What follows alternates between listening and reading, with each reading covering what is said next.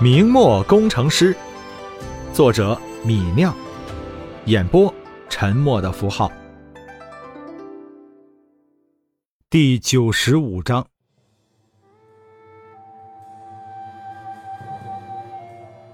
卢相生正犹豫着，却听到一边的总兵辽东总兵官祖宽说道：“大人，那李直的兵马孱弱，可能已经溃败了。”老回回很快就要包抄过来，到时候李崇镇的兵马被抽出去抵挡老回回，情况怕更加不妙啊！祖宽的意思是要退兵。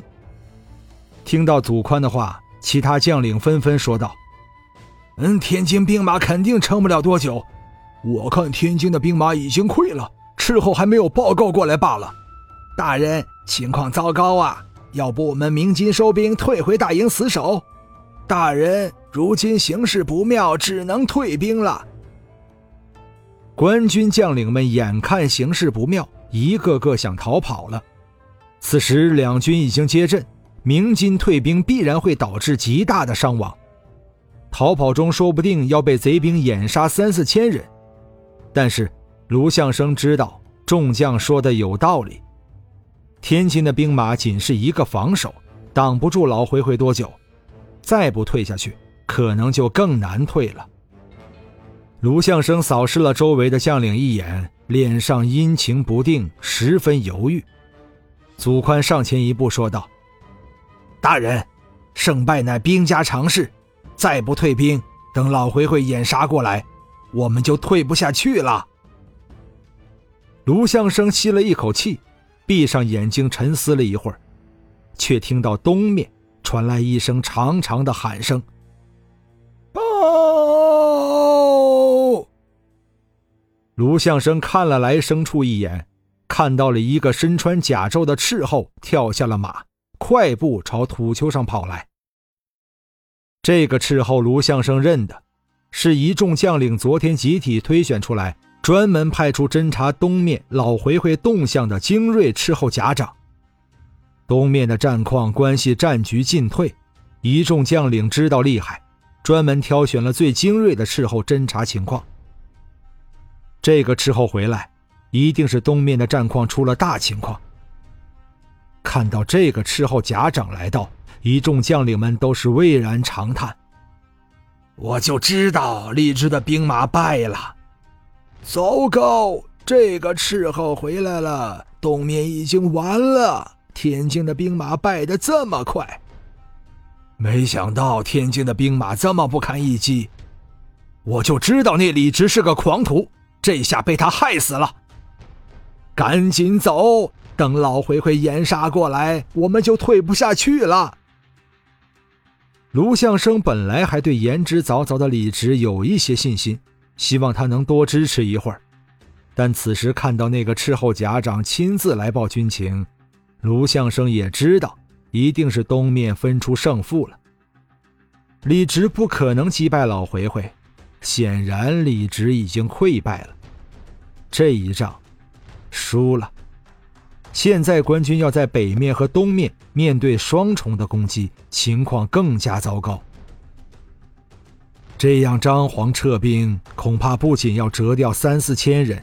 起码要被伪王伪将掩杀六七千兵马，一众军官都脸色发白，都懒得去听那斥候怎么说了。他们生怕撤兵晚了退不下去，集体聚到卢相生旁边。大人，快下令撤兵吧！大人，再不走就要一溃千里了！大人，现在走还能撤下两万人。卢相生叹了一口气，正要说话，却看到那个斥候冲到众将面前，半跪于地，大声喊道：“大人，大人，喜报啊！”众将领觉得李直铁定是败了，都懒得听斥候的话。听到这话，一个个都没有反应过来，还在劝卢相生快跑。大人，你先走，用我的宝马。卢相生听到斥候的话，却是愣了愣。他拨开挡在自己前面的一名副将，惊疑地问道：“喜报？”那个斥候抬头说道：“大人，大大的喜报啊！听到这话，周围的将领终于回过神来，听清楚了斥候说的是“喜报”两个字。喜报？什么喜报？李直还没有败，没有拜，这个斥候甲长亲自跑回来做什么？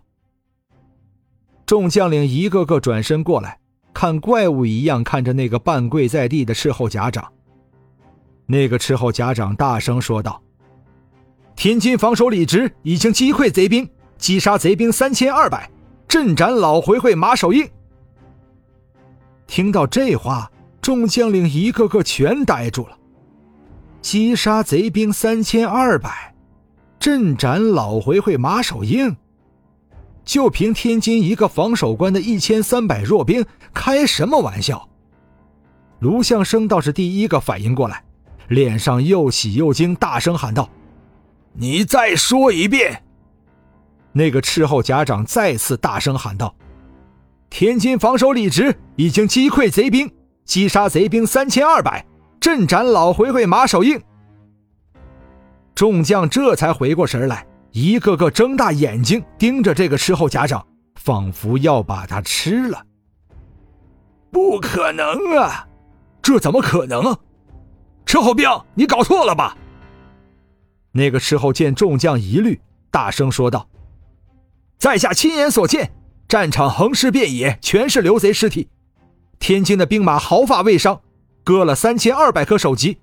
防守官李直还亲自给我看了老回会马守应的尸体。”众将听了这话，目瞪口呆，一个个互相看着，半天缓不过神来。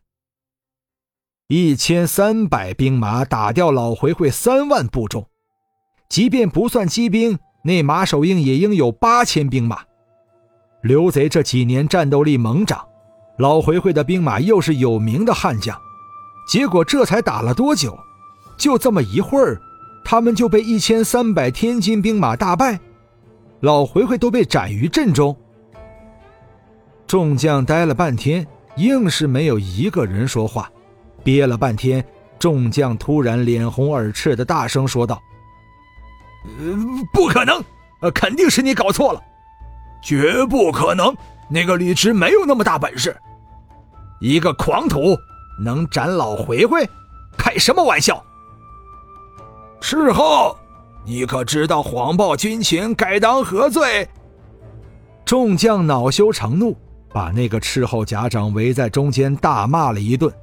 倒是把那个斥候吓得有些说不出话来，但众将正在这里呵斥小兵，却又有三个斥候快马冲了过来。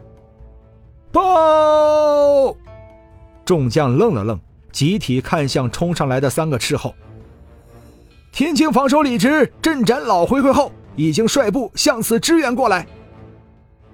听到这话，众将们彻底说不出话来了。一个斥候可能搞错了，可是这两批斥候四个人，那就不可能搞错了。这个李直真的阵斩了老回回，就是最精锐的九边精兵，总兵麾下精兵，也没有这样的战斗力呀。这个李直是个防守官。本章播讲完毕。感谢您的收听。